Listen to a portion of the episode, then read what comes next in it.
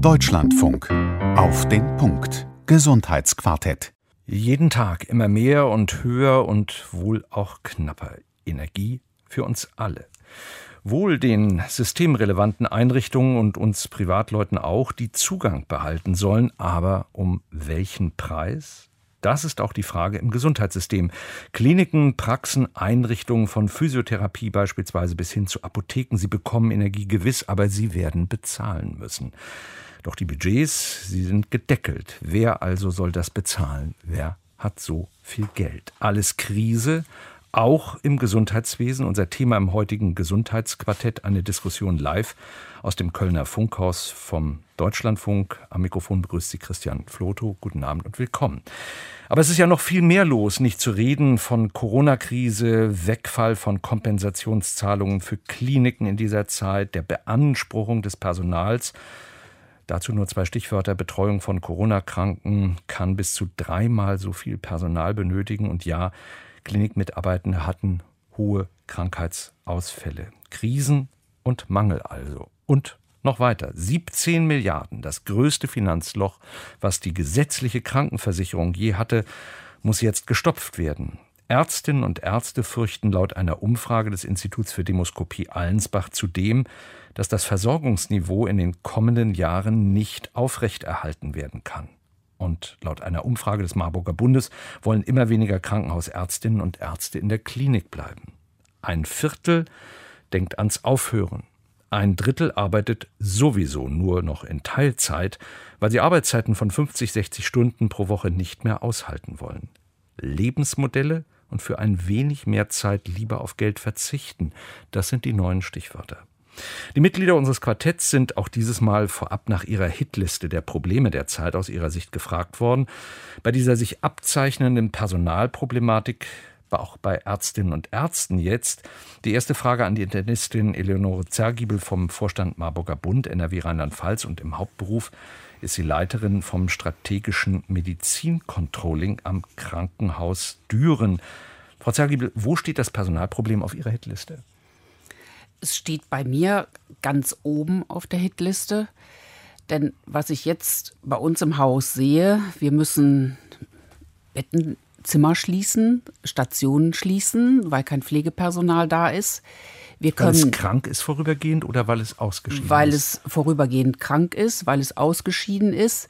Wir müssen auf Leiharbeitskräfte umsteigen, was natürlich wesentlich teurer ist als Stammpersonal. Wir können unsere vollen OP-Kapazitäten nicht nutzen. Das heißt, es können auch nicht die Anzahl an erforderlichen OPs gemacht werden, die vielleicht nötig werden, um die Bevölkerung zu versorgen.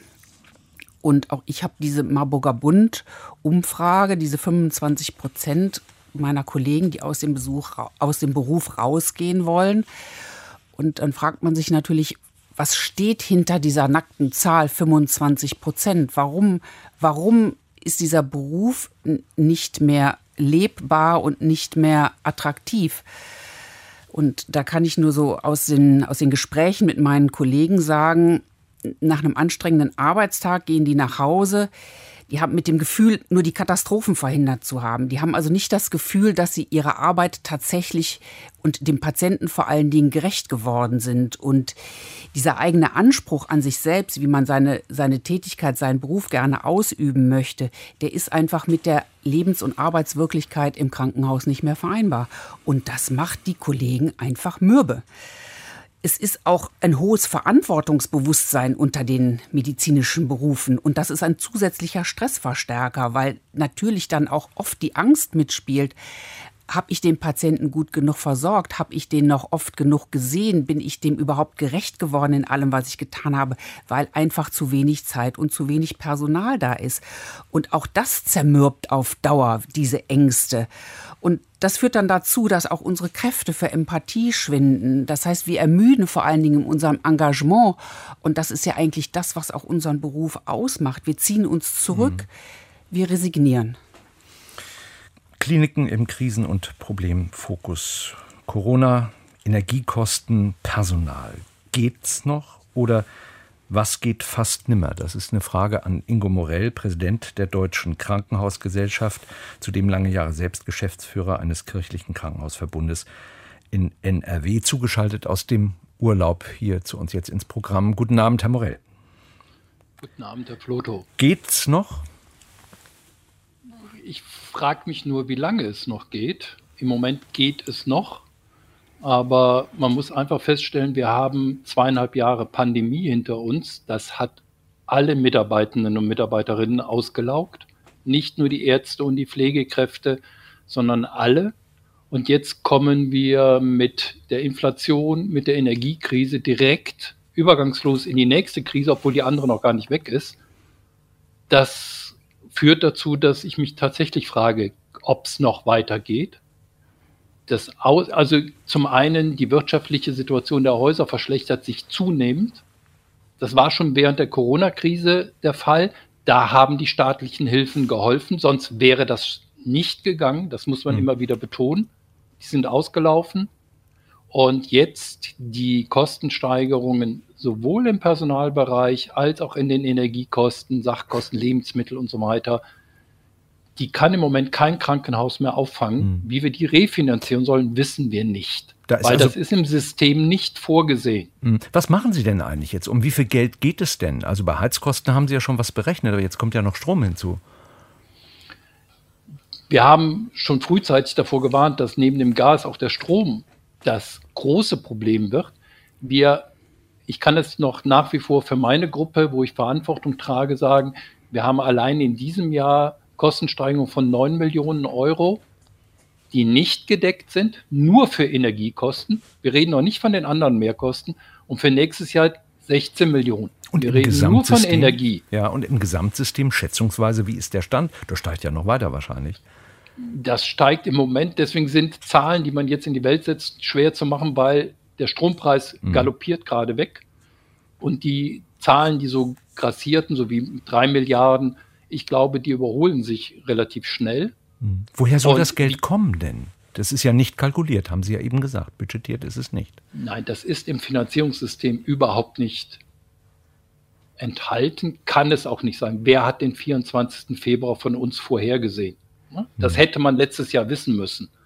Das ist, ich sage, neben dem Begriff durchaus mal, es ist ein exogener Schock, den muss eigentlich der Gesetzgeber, der Staat abfangen. Das kann das Finanzierungssystem gar nicht auffangen.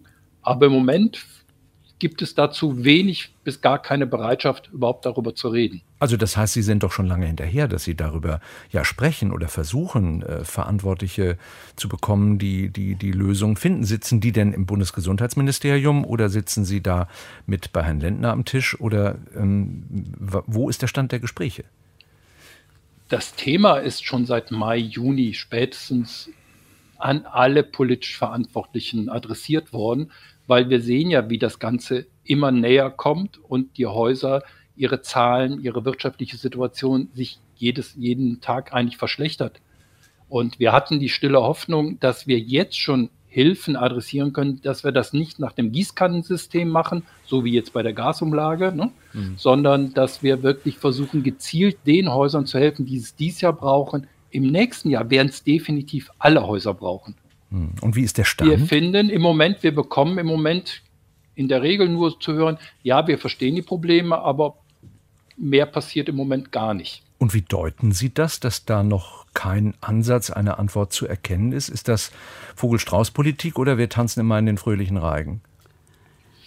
Vielleicht beides, Herr Floto. Ich bin ehrlich gesagt, ich mache den Job jetzt schon ziemlich lange. Ich bin so verzweifelt, war ich schon lange nicht mehr weil wir finden keine vernünftige Gesprächsatmosphäre oder Gesprächsebene, um die Themen zu adressieren. Und nochmal, das holt uns im Winter alle ein.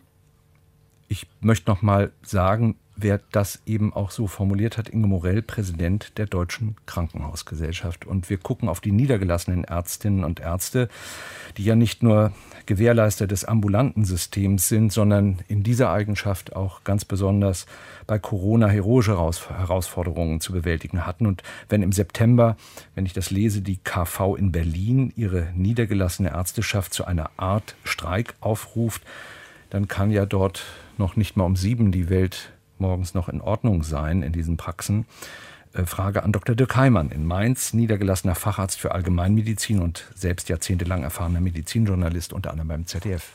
Guten Abend, Herr Floto. Also es ist in der Tat so, ich kann die Kollegen sehr, sehr gut verstehen, denn wenn wir an das ganze Klatschen in der Corona-Zeit mal denken, was jetzt gerade passiert, da kann ich mich Herrn Morell aus der niedergelassenen Sicht nur anschließen. Es ist eine klatschende Ohrfeige. Nichts anderes. Also ein Beispiel, es geht gerade um die Frage, Stichwort Erhöhung von Energiekosten. Wir haben gerade darüber gesprochen. Im niedergelassenen Bereich haben die GKV Spitzenverbände oder der Spitzenverband. Gesetzliche Krankenversicherung. Genau, gesetzliche Krankenversicherung jetzt eine Nullrunde vorgeschlagen. Mhm. Nullrunde. Das heißt, das ist im Grunde sofort eine Kürzung. Das ist das eine. Das zweite, die Begründung ist wirklich Hanebüchen. Die Begründung ist, zumindest wurde sie so vom Vorsitzenden des Deutschen Hausärzteverbandes Ulrich Weigelt per Rundschreiben weitergegeben.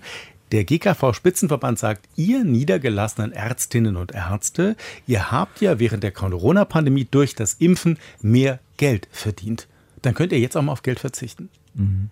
Und das ist also mal so, das ist wirklich, das meinte ich mit klatschender Ohrfeige. Wir haben ja genau die gleichen Probleme, nicht in der Dimension wie große Krankenhäuser, aber wir haben zum Beispiel für unsere Praxis Notstromaggregate gekauft, weil gesagt wurde, dass krisenrelevante, und dazu gehören nun mal Praxen, Institutionen das bitte machen sollen. Und das kam mir von berufener Stelle. Holen wir nochmal den Blick auf die fast 2000 Kliniken in Deutschland rein. Der größte Einzelbrocken ja bei den Gesamtkosten für das Gesundheitssystem. Der Tagesspiegel schrieb im Mai so treffend, dass Kliniken ja steigende Kosten an niemanden weitergeben können. Sie haben eben halt nur Pauschalen. Und in einem Kommentar bei der Süddeutschen Zeitung Online schrieb Benedikt Peters, dass der Kernfehler der Krankenhausfinanzierung darin liegt, dass möglichst viele Fälle behandelt werden müssen, damit die Kliniken wirtschaftlich überleben. Also weniger Aufenthalt pro Patient und Belegungsbett, viel mehr Fälle als früher mit entsprechendem Aufnahme, Diagnose und Therapieaufwand sowie auch der Personalbelastung. Sein Schluss, dieses System funktioniert nicht mehr. Und da würde ich gerne nachfragen und oder Fragezeichen dahinter setzen. Professor Dr. Dr. Thielscher, Betriebswirtschaftler, Volkswirtschaftler, Arzt selber auch, ist Leiter des Kompetenzzentrums für Medizinökonomie der FOM Hochschule für Ökonomie und Management. Herr Thielscher, Ihre Sicht hierauf, funktioniert es doch noch? Ja, guten Abend. Ähm, also wir sehen ja auch schon eine Wegbewegung von dem DRG-System, so wie es heute ist. DRG also die pauschale pro Diagnose. Genau, wo pro Diagnose bzw. pro Behandlung äh, bezahlt wird, hin äh, zu einem ja, System, was wir vor der DRG-Einführung auch schon mal hatten. Die DRGs gibt es ja noch gar nicht so lange. 2003 ging das System 20 los. Jahre, ja, mhm. 20 Jahre. Davor hatten wir äh, so etwas wie das, was Sie gerade zitiert haben. Da haben wir tagesgleiche Pflegesätze gehabt, so hieß das damals. Da wurden faktisch die Krankenhauskosten ersetzt. Also das Krankenhaus hat, verkürzt gesagt, am Ende des Jahres festgestellt, wie hoch die Gesamtkosten waren. Und das wurde dann auf Tagessätze umgerechnet und dann wurden die halt bezahlt. Und ähm, damals hat man gesagt, das ist aber ungerecht, dieses System, weil das dazu führt, dass verschiedene Krankenhäuser für dieselbe Leistung unterschiedliche Vergütungen bekommen. Und außerdem hat es keinen besonders hohen ähm, Anreiz gesetzt, Kosten zu sparen. Mhm. Und deswegen ist man dann Anfang der 2000er Jahre zu dem DRG-System übergegangen. Das DRG-System ähm, scheint auch in dieser Richtung gewirkt zu haben. Also die meisten Krankenhaus-Geschäftsführer, ähm, mit denen ich spreche, würden sagen, dass äh, die, das Kostenverständnis im, in der Klinik hat schon zugenommen, die äh, Verweildauern haben abgenommen. Also in einer gewissen Weise hat es gewirkt, aber jetzt sehen wir eben die andere Seite. Jedes System hat so seine Vor- und Nachteile. Im Moment scheinen die Nachteile des DRG-Systems wieder zu überwiegen und jetzt bewegt sich das Pendel eben wieder in die andere Richtung. Und irgendwann in 20 Jahren vielleicht wird es dann auch wieder zurückschwingen. Das ist immer so in so Mangelsystemen, das geht so hin und her. Aber jetzt die akute Situation. Es sind ja. möglicherweise Milliarden nicht gedeckt, die sind nicht verhandelt genau. worden. Die ambulanten äh, Betreuungen könnten aus dem Ruder laufen. Also ich habe mir mal lebhaft vorgestellt, habe gerade Physiotherapie ähm, und denke, dass was im Winter passiert, also mit Decken und Heizlüftern, machen wir dann Physiotherapie äh, bei, bei schmerzenden Muskeln und dergleichen. Also ähm, vielleicht haben Sie da auch schon Bilder im Kopf. Wie soll denn das Geld überhaupt dann reinkommen? Ist das die, der politische Beistand, der dann notwendig ist, auch an der Stelle, also im x-ten System letztlich, was da aufgefangen werden soll? Oder müssen andere Wege gefunden werden für solche Situationen? Ja, man sieht es ja jetzt schon. Also die äh, Beitragssätze werden ja weiter steigen. Also es wird Geld zur Verfügung gestellt für das System. Es ist aus Sicht der Betroffenen im System höchst ärgerlich, wie das funktioniert, also wie schleppend der Prozess ist, wie viel Unsicherheit das erzeugt. Ähm, ähm, aber ich glaube, dass, das, dass zusätzliche Finanzmittel zur Verfügung gestellt werden müssen. Ich meine, sonst geht bei den Krankenhäusern der Strom aus und dann ist die Versorgung nicht mehr sichergestellt. Das wird die Politik vermeiden. Sie haben dieses Pendel jetzt genannt, also bei diesen DRG, um das zu sagen, ist also Englisch auf Deutsch, sind es diagnosebezogene Fallgruppen, die dort pauschal bezahlt werden. Und da gibt es dann die Unikliniken, die sagen, naja, wir haben die ganz schweren Fälle, ja. da brauchen wir eigentlich viel mehr, weil da gibt es viele Nebenerkrankungen und so weiter. Das ist alles ein Stück ausgeglichen, aber irgendwo quietscht es und es wird medizinökonomisch ähm, stark beeinflusst, wie genau das alles möglich ist. Da haben wir mal vier Beispiele für Sie jetzt ähm, zu hören und auch mit der Bitte an, die, an das Quartett auch zu würdigen, ausgesucht. Auf dem diesjährigen Deutschen Ärztetag in Bremen präsentierte nämlich eine Gruppe junger, engagierter Ärztinnen und Ärzte, die sich gegen die ungemeine Medizinökonomisierung aussprechen und sich die bunten Kittel nennen, Beispiele aus ihrem Arbeitsalltag. Und wie gesagt, die Bitte, dass wir das dann ein oder dass Sie das bitte einordnen. Das erste Beispiel zeigt, was nach den derzeitigen diagnosebezogenen Pauschalvergütungen alles getan werden kann, um das Optimum jeweils an Geld dort in den Kliniken herauszuholen. Oder wie die Zeit es diese Woche in einem großen Dossier über die Kliniksituation und das Gesundheitswesen schreibt, der Patient wird zum Produktionsfaktor. Als ich mir praktisch das Jahr gemacht habe, in der Inneren, ist bei jeder Visite eine Dame mitgelaufen, die einfach nur dafür da war, zu sagen, ähm, wie lange der Patient schon da ist. Die hat dann einen Code gesagt, der ist grün, rot oder gelb. Die meisten von Ihnen, von euch kennen das wahrscheinlich. Grün heißt, er ist noch im guten Bereich. Gelb ist so, ah, muss schnell weg. Rot ist eigentlich schon zu spät. So, ähm, dann an einem Tag, das war in der inneren Chefarztvisite, ähm, Patient hatte eine COPD, demnächst wieder gut, er durfte nach Hause. Wir sind aus dem Zimmer rausgekommen, dann hat die DRG-Dame ähm, dem Chefarzt gesagt, dass es eigentlich besser wäre, wenn er noch einen Tag da bleiben würde und eine Lungenfunktionsprüfung machen, weil dann gibt es deutlich mehr Geld. Woraufhin dann der Chefarzt höchstpersönlich reingegangen ist ins Zimmer, dem Patienten gesagt hat, er muss leider doch noch einen Tag da bleiben, wir brauchen noch eine Lungenfunktionsprüfung und wieder rausgegangen ist. Ich bin dann später nochmal als kleiner PJler da reingegangen und der Patient war stinksauer. Das Problem war halt auch, es hat überhaupt nichts an seiner Therapie geändert, sondern es ging wirklich einfach nur darum, dass man halt ein bisschen mehr Kohle bekommen hat. Das Krankenhaus hat ein bisschen mehr Geld bekommen, dafür, dass er jetzt eben noch diese Lungenfunktionsprüfung bekommt. Das war Beispiel 1 und da wäre die Frage an den sehr erfahrenen, auch in der Leitung eines Klinikverbundes sehr erfahrenen äh, Ingo Morell, dem Präsidenten der Deutschen Krankenhausgesellschaft. Ein Tag länger und es wird optimiert das Beispiel zeigt doch, dass dieses Abrechnungssystem in sich so nicht mehr tragbar ist. Weil das Beispiel, was wir jetzt hier gerade von dem jungen Arzt gehört haben, das können ich in Bereichen, anderen Bereichen sogar auch noch fortführen, wo wir ganz streng nach einem Tag gibt es diese Summe, ein Tag zu früh entlassen gibt es diese Summe. Das Krankenhaus muss sich aber nun auch refinanzieren und es bewegt sich in diesem Finanzierungssystem. Denn alle wollen auch ihr Gehälter und ihr Gehalt kommen, verständlicherweise. Und von daher muss man doch sich fragen, ist dieses System wirklich noch tragfähig? Aus meiner Sicht ist, zeigt dieses Beispiel sehr gut, dass wir da neu denken müssen und nicht in solchen Kategorien weiter agieren dürfen. Auf der Liste, der Hitliste, also der derzeitigen Probleme von Eleonore Zergibel, der Internistin vom Vorstand Marburger Bund NRW Rheinland-Pfalz, stand auch Medizinökonomie, also die Ökonomisierung der Medizin. Und im Hauptberuf sind Sie ja Leiterin vom strategischen Medizincontrolling am Krankenhaus Düren. Sie ärgern sich also für den Leistungserbringer Klinik mit dem Kostenträger Krankenkasse herum. Was sagen Sie zu dem Beispiel Alltag? Dieses Beispiel kann ich ähm, nachvollziehen von der Kodierung her. Es ist so, wenn Sie eine präzise Angabe in der Lungenfunktion haben, wie gut oder wie schlecht die Lunge des Patienten ist, dann können Sie das in eine, in eine Ziffer umwandeln und dann kann es durchaus sein, dass diese Fallpauschale höher vergütet wird. Ob das jetzt einen Tag länger oder kürzer bleibt, aber das ist ähm, durchaus was in den Krankenhäusern gemacht wird. Ob das jetzt mit einer, mit einer Absicht gemacht wird oder ob der Patient sowieso einer Lungenfunktionsprüfung zugeführt wird, um eben daraus therapeutische Maßnahmen mhm. abzuleiten. Das bleibt dann dahingestellt. Aber die Berechnung, die berechnende Überlegung wäre jetzt Ihnen nicht völlig fremd in einem möglichen Klinikalltag, so wie er eben geschildert wurde. Ja, dafür brauchen Sie natürlich Personal. Sie müssen dann ein sogenanntes fallbegleitendes Kodieren machen. Mhm. Sie müssen dann Personal haben, was tagtäglich jeden Patienten tagesaktuell die Diagnosen erfasst und tagesaktuell auch die Prozeduren, also die Eingriffe, die durchgeführt worden sind. Dann geben Sie das in ein Computerprogramm ein und dieses Computerprogramm sagt, sagt Ihnen dann, wie viel der aktuelle Erlös ist und ob Sie eventuell schon etwas überschritten haben oder ob Sie noch eine Grenze unterschritten haben.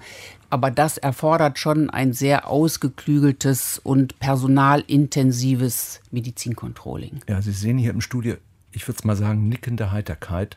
Also es scheint da etwas dran zu sein. Frau Zergibel, für Sie jetzt auch mit der, oder mit der Bitte an Sie, das nächste Beispiel auch zu erläutern.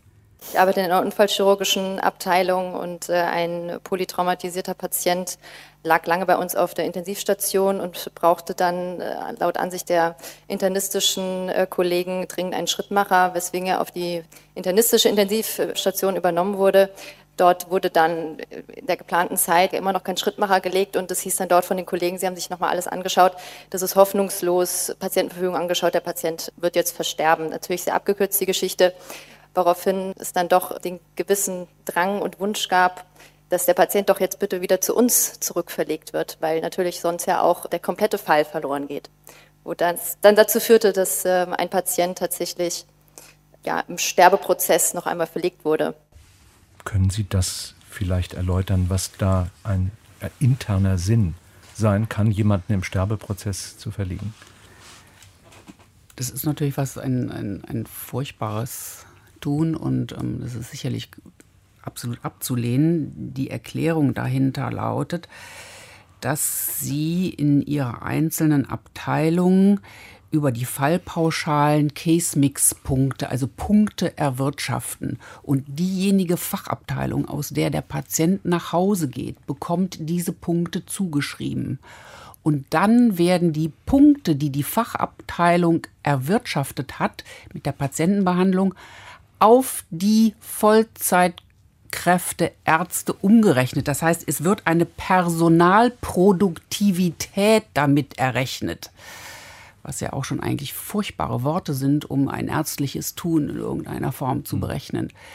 Und wenn Sie diese Punkte nicht bekommen für Ihre Abteilung, dann sinkt natürlich auch die Pro-Kopf-Personalproduktivität und dann bekommt der Chefarzt weniger Assistenzärzte zugebilligt von der Geschäftsführung. Das sind die Fakten dahinter. Wir haben den Präsidenten der Deutschen Krankenhausgesellschaft in unserer Runde mit dabei. Herr Morell, gibt es noch einen einordnenden Satz von Ihnen? Ja, ich würde ganz gerne sehen, das sind ja zwei Seiten.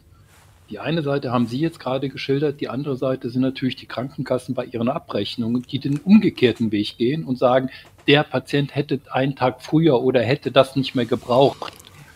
Ähm, da muss man sich einfach fragen, ob so ein Abrechnungssystem wirklich noch dauerhaft vertretbar ist. Das Beispiel, was Sie jetzt als zweites gebracht haben, da gebe ich aber ehrlich zu, das hat für mich persönlich nichts mit Finanzierungssystem zu tun. Das macht man einfach nicht. Mhm. Völlig losgelöst von irgendwelchen Finanzfragen. Dr. Heimann, niedergelassener Arzt für Allgemeinmedizin, der eben halt auch viel Klinikkontakt zwangsläufig hat. Und Palliativmedizin gemacht hat. Da muss man sagen, Herr Morell, ich kann das nur unterstützen, was Sie sagen, weil das ist auch konträr all dessen, was wir jemals als Ärzte gelernt haben. Ärztinnen, Ärzte, wer auch immer da medizinisch Verantwortung trägt, einen Sterbenden, der das nicht möchte, aus Systemgründen zu verlegen, das geht überhaupt nicht. Und wer immer das unterschrieben hat, hat auch, wie ich finde, eine persönliche Verantwortung als Arzt oder Ärztin zu sagen, das möchte ich nicht für den Patienten, der mir ja anvertraut ist. Was sollen da Angehörige machen? Ich meine, ich verstehe die Hälfte der Worte nicht, wenn es um die Frage geht, wie man das abrechnet. Aber das Entscheidende ist doch, was will der Mensch? Und ich glaube, der Mensch braucht gerade in dieser Situation was ganz anderes. Ein weiteres Beispiel trifft eine nicht so dramatische Situation, ist aber genau auf Mehreinnahmen aus, hier vermutlich auch aus der eigenen Sicht des Chefarztes. Zwar gab es in meiner Klinik einen Privatpatienten, der ist äh, einmal pro Monat in die Sprechstunde einbestellt worden vom Chefarzt. Um eine Vitamin B12-Spritze subkutan zu bekommen. Irgendwann war der Chefarzt mal im Urlaub, wurde von seiner Oberärztin vertreten. Der hat sich dann das alles angeschaut, hat festgestellt, dass der Patient auch insulinpflichtiger Diabetiker ist und sich mehrfach am Tag selbst Subkutanspritzen gibt. Dann hat sie ihn gefragt, warum er denn jetzt jeden Monat daherkommt. Dann meinte er, er weiß es auch nicht. Der Professor hat das gesagt, dann macht das halt. Daraufhin hat sie ihm dann ein Rezept aufgestellt über mehrere Spritzen, sodass er mehrere Monate nicht kommen musste. Dann kam der Chefarzt zurück aus dem Urlaub, war natürlich sehr sauer, weil er das alles einzeln abrechnen kann und hat mehrere Tage lang nicht mit der Oberärztin gesprochen. Dr. Heimann, wie ist das zu bewerten? Naja, da folgt Medizin dem Anreizmodell das Anreizmodell, und das hat der junge Kollege ja sehr eindrücklich geschildert, ich bekomme für eine Injektion bei Privatpatienten ein anderes Geld, als wenn ich nur ein zum Beispiel orales, ein, also als Tablette verfügbares Vitamin B12 aufschreiben würde. In den meisten Fällen wirkt das genauso gut wie die Spritze, um es mal ganz vereinfacht zu sagen. Das heißt, der Anreiz war also offensichtlich hier, so es keine große medizinische andere Indikation gab, ich mache das deswegen, ich hospitalisiere den Patienten für einen halben Tag, für die Ambulanz, einfach nur, um mehr Geld abzurechnen. Ich wüsste gar nicht genau, wie man das nennen kann, aber das ist mit Sicherheit nicht medizinisch. Mhm. Und dann nicht mit der Oberärztin reden einige Tage. Ich meine, Menschen, andere das Menschen klappt ja super. Das klappt ja super im Krankenhaus. Der Chefarzt, die Chefärztin hat auch heute noch die Macht, dass der Weiterbildungskatalog, dass viele andere Dinge ausgefüllt werden, dass man für eine Stelle empfohlen wird, dass man eine nette Bescheinigung bekommt. Also die Hierarchie im Krankenhaus, da kann mir jeder erzählen, was er will. Wir seien in einer anderen Zeit. Die funktioniert nach wie vor toll. Ja, und noch ein also viertes bis, Beispiel. Äh, Herr Dr. Heimer, ein bisschen würde ich da wieder schon widersprechen. Das hoffe ich, dass Sie das tun, Herr Morell. also zum einen das Beispiel, was Sie gerade gebracht haben, das, glaube ich, gibt es sogar im niedergelassenen Bereich auch. Das hat was mit Privatpatienten und sonst was zu tun. Das andere ist die Hierarchie. Jein. Also ich musste zwei Wochen Assistenzarzt, unserem Chefarzt in der Orthopädie, einem sehr anerkannten Chefarzt gesagt hat, er hätte, unser Chefarzt hätte die Probezeit bestanden, er würde jetzt in der Klinik bleiben.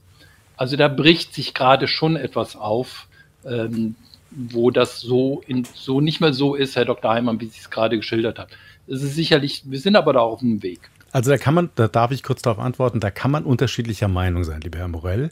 Wenn Sie alleine überlegen, dass der Chefarzt, der der Vorgesetzte ist, gleichzeitig darüber entscheidet, ob der von Ihnen erwähnte orthopädische Allgemein oder Allgemein Assistenzarzt, ob der seinen fortgeschriebenen und festgeschriebenen Fortbildungskatalog vollkriegt, weil er bei OPs eingeladen ist und ähnliches. Mhm. Das ist schon ein Abhängigkeitsgefälle, das haben sie sonst nicht und das haben sie so auch in vielen anderen Bereichen nicht. Deswegen würde ich mir schon erlauben, bei meiner Meinung bleiben zu wollen. Mhm. Vielleicht ist das System so raffiniert, äh, dass ähm, es aus den unterschiedlichen Perspektiven auch unterschiedlich wahrgenommen wird und Sicher. dieses Filigrane, äh, was da tatsächlich an Abhängigkeit besteht, auch wirklich innen bleibt und selten nach außen dringt, aber tatsächlich aber besteht. Würd, aber ich würde eins schon noch, wir reden über diese Fälle jetzt und die Beispiele, die Sie eben gebracht haben, die sind für mich, das geht nicht. Ne? So, aber wir müssen natürlich auch sehen, am Ende des Tages ist auch ein Krankenhaus ein Wirtschaftsbetrieb und äh, es muss wirtschaftlich überleben. Und von daher kommt es ganz gravierend darauf an, welches System wir haben, wie ein Krankenhaus sich refinanziert. Und dann würden auch bestimmte Themen, auch die Dr. Heimann gerade angesprochen hat, sich, glaube ich, auch wieder anders darstellen. Mhm. Also ich weiß, dass bei uns die Weiterbildung nicht allein vom Chefarzt abhängig ist und wann wer was operieren darf. Also da tut sich schon was. Ich gebe Herr Dr. Heimann aber recht. Natürlich noch nicht so, dass wir sagen können, dass es zufriedenstellend. Mhm. Wir haben auch noch ein viertes Beispiel. Beatmungspatientinnen und Patienten gelten für die Abrechnung schnell auch mal als besonders lukrativ. Sie glauben es nicht, dann hören Sie dieses Beispiel aus dem Alltag. Das war auf meiner Zeit auf der Intensivstation. Da habe ich Kurvenvisite gemacht mit dem Oberarzt und der hat nebenher irgendwie sowas rumgeklickt und hat sich total gefreut, weil er irgendwelche Zahlen da gesehen hat. Und dann hat er so gefragt, die Assistenzärztinnen, was wir denn schätzen, wie viel dieser eine Fall jetzt einbringt und war total glücklich, weil es super viel war. Und dann ähm, hat er nochmal so einen Klick gemacht und war so, oh, 30.000 mehr. Das war ein Patient, der war seit einem Monat bei uns auf der Intensivstation, der hatte einen Herzinfarkt, musste wiederbelebt werden, war beatmet war ein lang, langer Prozess, aber an sich hat er sich sehr gut entwickelt. Ähm, der war dann schon an der Entwöhnung von der Beatmung, hat eine Sprechkanüle zum Teil drin gehabt. Ich habe den Patienten relativ lange auch immer wieder betreut. Und irgendwie hat keiner so ganz verstanden, außer den Oberärzten, warum der Patient überhaupt noch bei uns ist. Weil der wurde wirklich nur noch von der Beatmung entwöhnt. der hat keine intensivmedizinische Therapie mehr bekommen. Und mit diesem Klick habe ich es dann verstanden. Es ging einfach nur darum, die 1000 äh, Beatmungsstunden voll zu machen, weil man dann eben nochmal deutlich mehr Geld bekommt für diesen einen Fall. Das war für den Patienten schlecht, weil eine intensivmedizinische Behandlung einfach immer eine psychische Belastung ist. Das war für die Angestellten schlecht, weil wir alle demoralisiert waren und alle nicht so ganz verstanden haben, warum der immer noch da ist. Und das Intensivbett war über einen Monat belegt, wo vielleicht andere Patienten, die eine intensivmedizinische Behandlung mehr gebraucht hätten, hingelegt werden können. Die Bitte an Professor Thielscher, Betriebswirtschaftler, Volkswirtschaftler und Arzt, doch mal diesen Fall auch tatsächlich einzuordnen. Auch in das System, vielleicht unter der Frage, sind da wirklich diese Fehlanreize hier sichtbar? Ja, also das ist natürlich schrecklich, was da passiert. Und ich finde es toll, dass die jungen Leute den Mund aufmachen und äh, Öffentlichkeit äh, herstellen für ein derart unärztliches Verhalten. Das muss man ja in dieser Deutlichkeit sagen. Äh, und sowas gehört abgestellt. Leider sagen mir meine Studentinnen, ich habe ja viele Studierende aus dem äh, Gesundheitsbereich, äh, Dinge, die dem entsprechen. Das scheint nicht selten zu sein. Jedenfalls gibt es anekdotische Evidenz dafür, dass sowas häufiger vorkommt. Auch jeder Zuhörer wird sowas erlebt haben. Also wir haben aufopferungsvolle Mitarbeiter in Krankenhäusern. Es gibt Patienten, die hochzufrieden sind mit tollen Behandlungen, wo sich alle wirklich reinhängen. Es gibt aber auch immer wieder Berichte von Patientinnen und Patienten, die ausgesprochen unzufrieden sind, sich schlecht behandelt gefühlt haben. Und diese Einspieler hier gerade, diese vier, das sind ja wirklich furchtbare Sachen, die da passiert sind. Das gehört abgestellt. Wobei man hier auch trennen muss, es ist, das eine Thema ist, ähm, man spielt das System zur ähm, Optimierung der Finanzierung. Das hat es früher auch gegeben. Als ich selbst noch Assistenzarzt war, da gab es die tagesgleichen Pflegesätze und da hatten die Krankenhäuser einen Anreiz, die Betten voll zu kriegen, weil ihnen sonst nämlich Betten gestrichen wurden. Und ich erinnere mich, eines Tages kam der Oberarzt zu mir und sagte, griff zufällig so Patientenakten aus dem Schrank, drückte mir die in die Hand und sagte, Herr Thielscher, jetzt gehen Sie zu den Patienten und erklären denen, dass sie übers Wochenende da bleiben müssen, weil uns sonst Betten gestrichen werden. Ich habe es dann nicht gemacht, war nicht gut für meine Karriere. Aber jedenfalls, also solche Spielereien hat es immer schon mhm. gegeben und deswegen der Königsweg zur Lösung besteht aus meiner Sicht nicht darin, ähm, ob wir jetzt DRGs haben oder tagesgleiche Pflegesätze oder irgendein Mischsystem oder sowas, sondern wir müssen tatsächlich der Frage nachgehen, wie man sowas verhindert. Und ähm, ein Thema, was wir haben, ist halt, dass die Patienten in der Regel nicht in der Lage sind, die Qualität der Versorgung zu sichern, wie das in anderen Branchen ist. Nehmen wir mal eine andere lebenswichtige Branche, Lebensmittelversorgung. Da ist es ja so, dass ich als Konsument, wenn ich einkaufen gehe, dafür sorgen kann, dass die Produkte gut sind. Ein Bäcker, der schimmliges Brot verkauft, der wird das nicht lange machen, weil die Konsumenten dann wegbleiben, weil die, Kon mhm. weil die Kunden sozusagen die Qualitätskontrolle gleich mit übernehmen. Es käme auch keiner auf die Idee, sowas zu planen wie die Pizzaversorgung in Deutschland, also wie viele Pizzas im Jahr verkauft werden sollen. Das ist im Gesundheitswesen anders, weil da muss die, ähm, die Versorgung geplant werden. So, jetzt kommen wir nochmal zurück zu der Frage, wie kriegen wir solche äh, Fehler weg? Eine Frage ist, betrifft sowas wie Berufsethos oder Professionalität. Da können vielleicht auch hier die ähm, äh, Kollegen am Tisch noch mal was zu sagen, ob sie beobachten, dass die Professionalität abgenommen hat oder irgendwie ins Hintertreffen geraten ist gegenüber so finanziellen Anreizen. Mir ist keine Messung dazu bekannt. Es wäre ein wichtiges Thema mal zu untersuchen. Und letzten Satz. Wir haben in Deutschland viel zu wenig Untersuchungen über Fehler in der Medizin. Es gibt eine Untersuchung, die mal gemessen hat ähm, Fehler in der Intensivmedizin und kam zu dem Ergebnis, dass ein Drittel aller Patienten Medikation, Medikationsfehler auf der Intensivstation erleiden. Das ist jetzt nur diese eine Untersuchung. Ich will ja auch keine Panik verbreiten, aber es gibt eben eine Untersuchung, die sagt, es ist ein wichtiges Thema, das gehört untersucht und das passiert mhm. einfach zu wenig. Ich würde das gerne in die Runde Aber auch so weitergeben, wie Sie es angeregt haben. Dr. Heimann hat ja, ja. schon gerade die, die, die ethischen Implikationen, auch das Verhalten, ähm, auch die grundsätzlichen Erfordernisse als Ärztin, als Arzt angesprochen. Wo wären da unter Umständen die Schlüsselpositionen und das Schlüsselverhalten zu verorten, was man vielleicht ja auch weiterentwickeln kann im Bewusstsein? Na, ich würde Herrn Tilscher schon rechts geben. Ich glaube, es hat wirklich viel zu tun mit dem Selbstbild, mit der Frage, ich unterschreibe etwas, ich tue etwas, was Frau Zagebel vorhin ansprach. Ich tue etwas, ich bin für etwas verantwortlich. Das kann ich nicht delegieren. Ich kann nicht sagen, das hat mir irgendjemand gesagt, dass ich das so tun soll. Ich fand das Beispiel von Herrn Tilscher ganz eindrücklich, dass er sagte, ich habe es dem Patienten dann nicht gesagt, es übers Wochenende waren. Machen wir uns doch nichts vor. In den Krankenhäusern fehlt ohne Ende Personal. Und viele Kolleginnen und Kollegen haben natürlich wirtschaftliche Ängste um die eigene Karriere. Aber am Ende des Tages heißt es doch, ohne diese jungen Kolleginnen und Kollegen werden wir Versorgung gar nicht mehr stemmen können. Also es kommt doch letztendlich darauf an, genau denen, die so ein ethisches Selbstverständnis haben, wirklich die Schultern und den Rücken zu stärken und zu sagen, warum seid ihr Ärzte, warum seid ihr Ärztin, warum seid ihr Schwestern, warum seid ihr Pfleger, was ist eure, euer Selbstverständnis, mit welchem Gefühl geht ihr abends nach Hause? Ingo Morell, Präsident der Deutschen Krankenhausgesellschaft. Wie ist es aus Ihrer Sicht? Wächst da vielleicht auch etwas an Bewusstheit heran unter diesen Randbedingungen, die Dr. Heimann gerade beschrieben hat? Also wir haben die letzten Jahre ja nun erlebt, dass das DRG-System immer mehr ökonomisiert, die gesamte Medizin, zumindest im Krankenhausbereich. So. Jetzt muss man aber unterscheiden, wenn Sie als Krankenhaus darauf angewiesen sind, jedes Jahr mehr Fälle zu machen, das Thema hatten wir eben, dann kommen sie in ökonomische Zwänge und die gelten dann für alle. Also ein Stück liegt es auch im System. Wir haben in vielen Vorstellungsgesprächen, habe ich erlebt, wie mir Kandidatinnen und Kandidaten wunderbar erklärt haben, wenn sie genommen würden, welche DRGs sie alle mitbringen. In meinem Verbund hat man dann regelmäßig die, die Frage gestellt, ob man bei ihnen sterben darf. Das wird die Zuhörer jetzt vielleicht erschrecken, aber wir haben das eben das Beispiel mit der Beatmung und so weiter gesehen. Sterben gehört zum Leben, so blöd wie das klingt, es gehört dazu. Und wir müssen auch sehen, dass wir das wieder zulassen. Und deswegen müssen wir die Rahmenbedingungen auch ändern. Und ich finde es schon richtig, dass dann jemand sagt, nein, ich beatme nicht mehr, weil der Patient braucht das nicht mehr. Der braucht jetzt eine Palliative, also eine Schmerztherapie.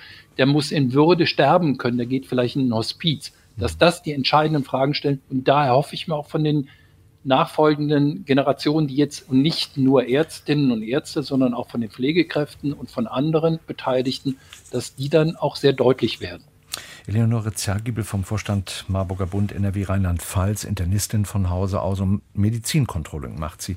Wächst da etwas in, bei der, in der Kollegenschaft auch heran an Bewusstheit, an, an auch dann Widerstand an entsprechenden Stellen und, und Selbstbewusstsein?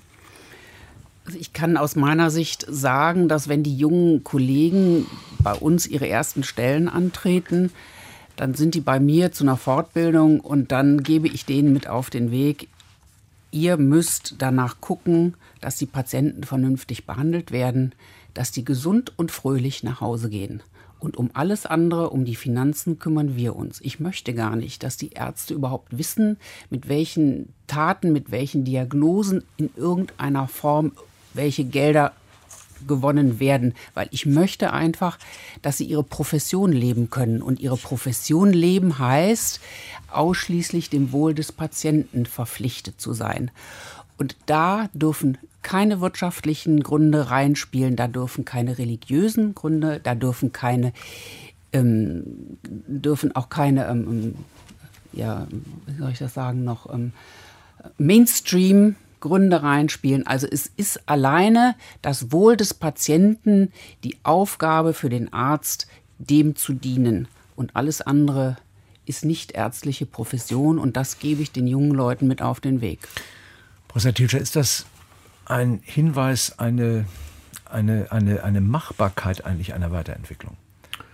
Ja, auf jeden Fall. Also ich meine, es wäre ja toll, wenn die Professionalisierung also, wenn, äh, also man nennt ja Professionen, Berufe, die sich selbst regulieren. Da kommt das ja ursprünglich her. Also Ärzte, Geistliche, Juristen und so weiter.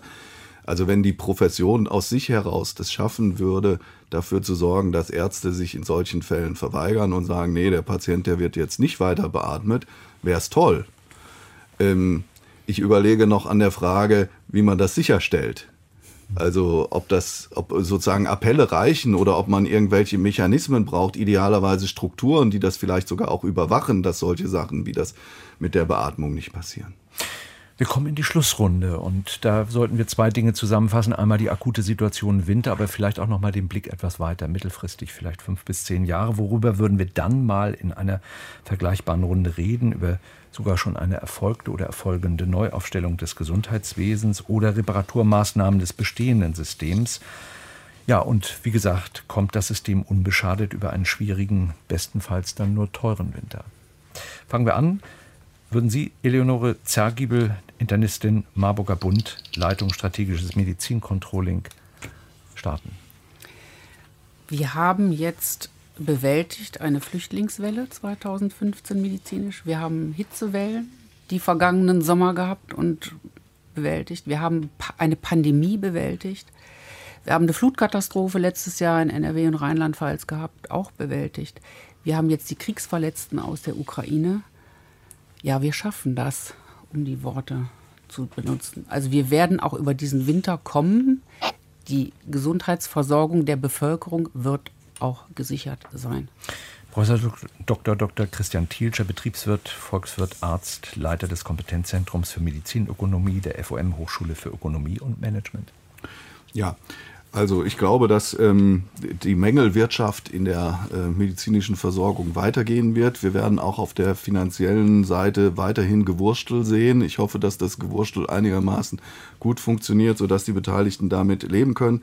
Was ich mir langfristig wünschen würde, ist, dass bei einem System, das immer beplant sein wird, wir zu intelligenteren Planungsverfahren kommen. Ich sage nochmal ein ganz kurzes Beispiel. Bisher wird die Krankenhausversorgung und die ambulante Versorgung getrennt, jeweils für sich beplant, und zwar landesweit, also jeweils Bundesland für sich in Nordrhein-Westfalen sogar zwei KV, die da äh, aneinander vorbeiplanen, hätte ich beinahe gesagt. Das gehört zusammengelegt und vor allem brauchen wir eine krankheitsorientierte Planung. Das haben wir bisher nicht. Ingo Morell, Präsident der Deutschen Krankenhausgesellschaft. Also wir werden den Winter bestimmt überstehen. Aber für den Krankenhausbereich kann ich nur sagen, ohne staatliche Hilfe wird es extrem schwer und wir werden ansonsten noch weiterhin die Flucht der Mitarbeiter aus dem Job erleben. Das andere ist, wie wir in zehn Jahren sind, das wird in erster Linie über den Fachkräftemangel sich entscheiden, ob wir da intelligentere, bessere Lösungen finden. Befürchten Sie so eine Art Flughafensituation? Die haben wir ja auch überraschend jetzt kennengelernt wir haben jetzt schon im Krankenhausbereich in allen Bereichen, mir kommt das mit der Pflege, die Pflege ist sehr wichtig, aber sie ist nicht die einzige Berufsgruppe. Wir haben in allen Bereichen im Krankenhausbereich mhm. Probleme im Personalbereich. Dr. Dirk Heimann, niedergelassener Facharzt für Allgemeinmedizin und langjährig Medizinjournalist in Fernsehen und Hörfunk. Also ich glaube, was Herr Morell gesagt hat, kann man unterstreichen. Wir haben gerade in diesen Krisen, die Frau Zagebel zitiert hat, haben wir wirklich Chancen verpasst. Verpasst das Klatschen, das heißt ja immer so schön dieses Zitat, Krisen bringen das Beste und das Schlechteste in Systemen oder Menschen hervor. Das Beste war das Engagement, das Schlechteste war irgendwann, wie gehen wir miteinander um. Es kann nicht sein, dass die Krankenhäuser so unterfinanziert sind. Es kann nicht sein, dass wir im niedergelassenen Bereich zum Beispiel für das Telefonieren mit Patientinnen und Patienten kein Geld mehr bekommen.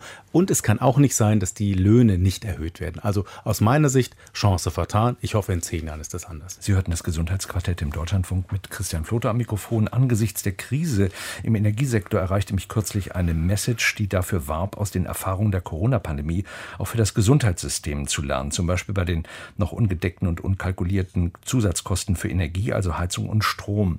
Und die Nachricht hieß, lasst uns abends für die Gas- und Stromkonzerne klatschen, statt die Erhöhungen zahlen zu müssen. Bei den Krankenschwestern und Pflegern hat es ja auch gereicht.